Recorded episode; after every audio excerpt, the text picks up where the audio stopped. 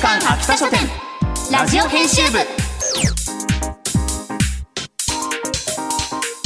こんばんは。週刊秋田書店ラジオ編集部。編集部員の赤崎千夏です。こんばんは。同じく編集部員の伊藤健人です。漫画が大好きな私たちが編集部員となって秋田書店の漫画作品の魅力をお伝えしていく番組。それが週刊秋田書店ラジオ編集部。さあさあ今回もメールいただいておりますのでお読みしますね、はい某コックのマルゲリータさんからいただきました。意味通るな。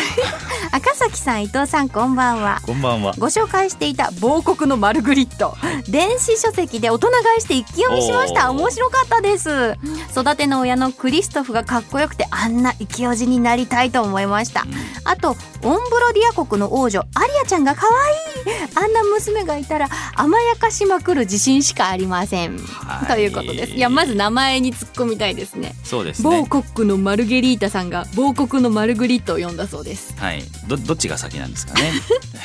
文字ってつけてくれたんじゃないのかな？某国のマルゲリータさん。すごく素敵なお名前ですね。で私もクリストフ推しです、いやもう普段は優しくて戦うと強いおじさんに僕もなりたい。そうあんなさ大人になるまでこういろんなものを秘めてこここぞという時に助立ちしてくれるおおじさま めちゃくちゃかっこいいはいぜひ皆さんも某国のマルグリット読んでみてください。はい。それでは始めていきましょう。週刊秋田書店ラジオ編集部。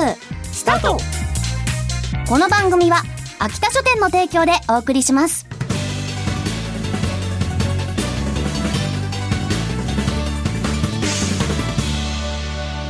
週刊秋田書店ラジオ編集部。週刊秋田書店編集部会議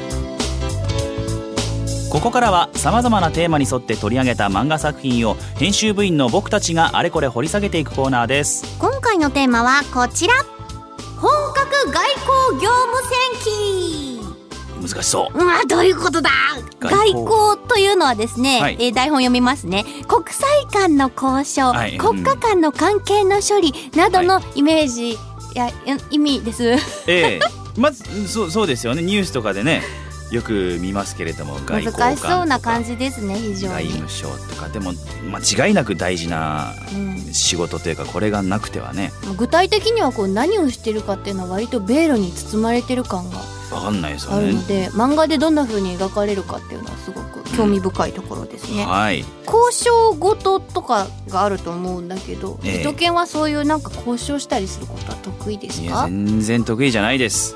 そうなの？はい最近もちょっと交渉してることはあったりするんですけど何？交渉してること？全然あのよくわからないです。逆に餅は餅屋です。もちろんな何やろうとしてんだろうね。ネゴシエーターに頼みましょう、そんなに大掛かりな交渉してるの？そうなんですよ。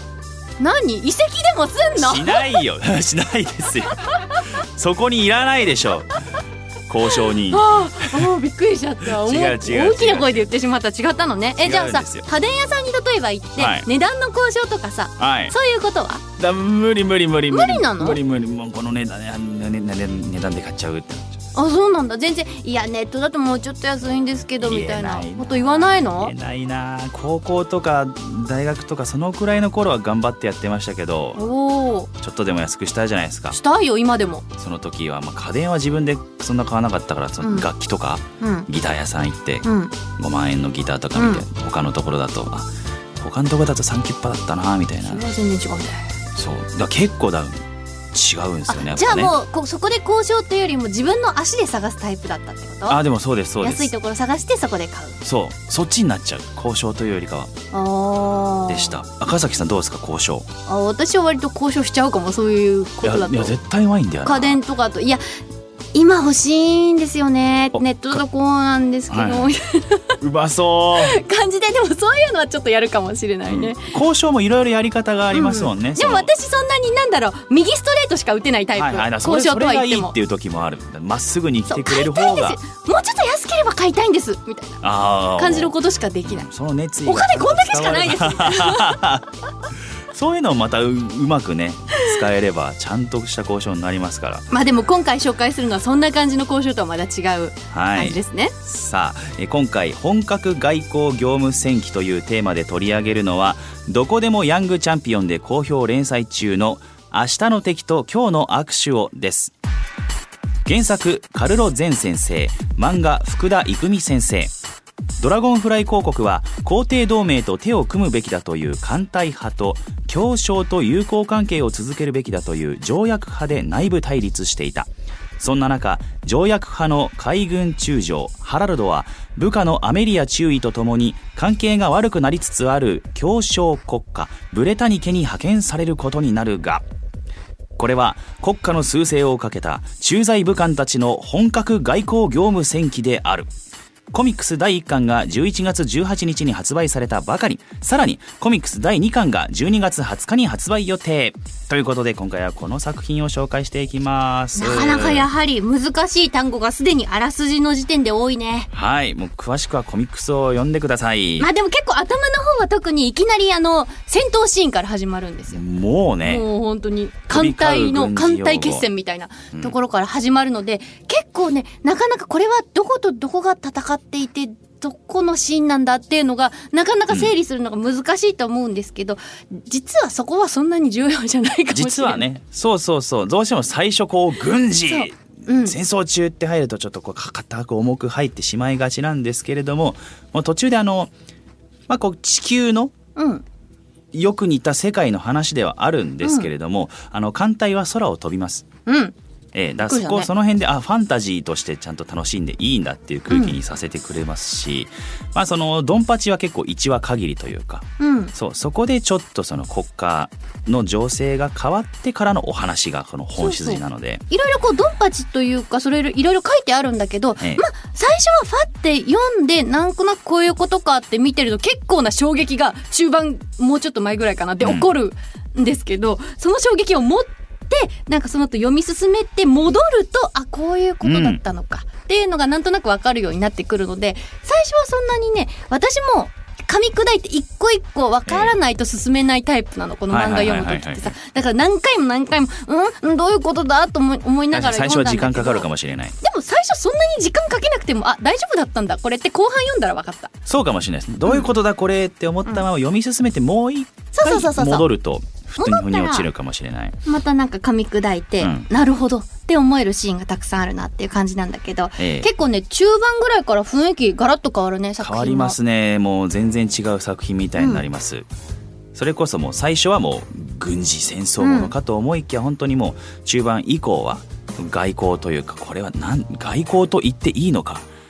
まあその一人のうん。主人公でいいんですかねはい、もう誰が主人公なのか。誰が主人公なの混か。まあメインキャラクター何人かいますけれども、主人公のそのニヒルな感じというか小気味いいテンポでされる会話とか、うん。その交渉のうまさ、うん。悪さみたいなところにこうすっきり感というかそういうのがすごい来るような展開になってて。確かに爽快感があるよね。そうなんですよ。こう対立するこうこことここの対立点もちろん描かれてるんだけど、うん。それをこうなんていうの言論でぶちまかしていく感じが、この人めっちゃ頭いいってそうもう腹の探り合いもう腹の黒さの争いみたいなところのシーンの連続なんですけれどもそう。そこになんか爽快感が生まれるっていうのは不思議なもんだなっていう。もうなんか私のこうなんか頭の中のもの全部超えていってるから、うん。もうなんか読んでてははこんなに頭いい方もいるんですね。そうなんです。ななんかすっきりしません？うんすっきりってなります。でしかもねあのすごく硬派な漫画ではあるんだけど女性もね、出てきてその方がすごく可愛くて魅力的で私大好き。まつげがめっちゃ長いの。そうですね。そう。その方がその子がいることによってすごく世界観とこう私たちをつないでくれるっていう感じが、ね結構バランスが。なんて言うんだろう。普通の私たちに近い反応をしてくれるので、うんその子によってなんかあこの世界はこういう風になってるのかとか、あうん。この反応でいいんだっていうのはすごく分からねせてくれるっていうのがありがたいですね。はい。だそんなこう人間味あふれるまあ、ヒロヒロイン立ち位置なのか、うん。人間味あふれるキャラクターとの人間味が全くない悪魔みたいな男のその悪魔みたいな。イケオジなんだけどね。そうなんですよ。イケオジだし。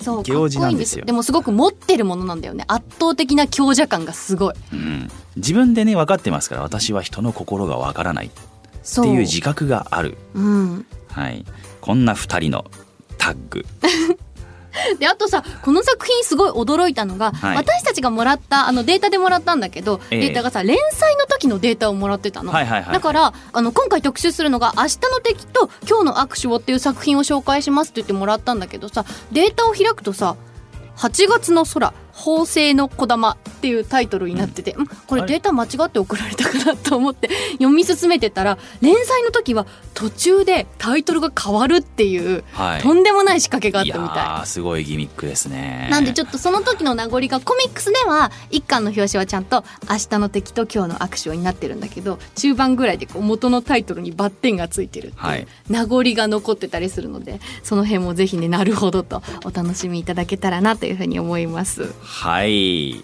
さて今回ご紹介した「明日の敵と今日の握手を」のコミックス第1巻を抽選で2名様にプレゼントいたします。また作品の試し読みや私たちが漫画の一コマを演じている今週の一コマなど詳しくは番組公式ツイッターをご覧ください。そして11月22日発売のどこでもヤングチャンピオン12月号は新谷真由さんの表紙が目印です。ぜひチェックしてください。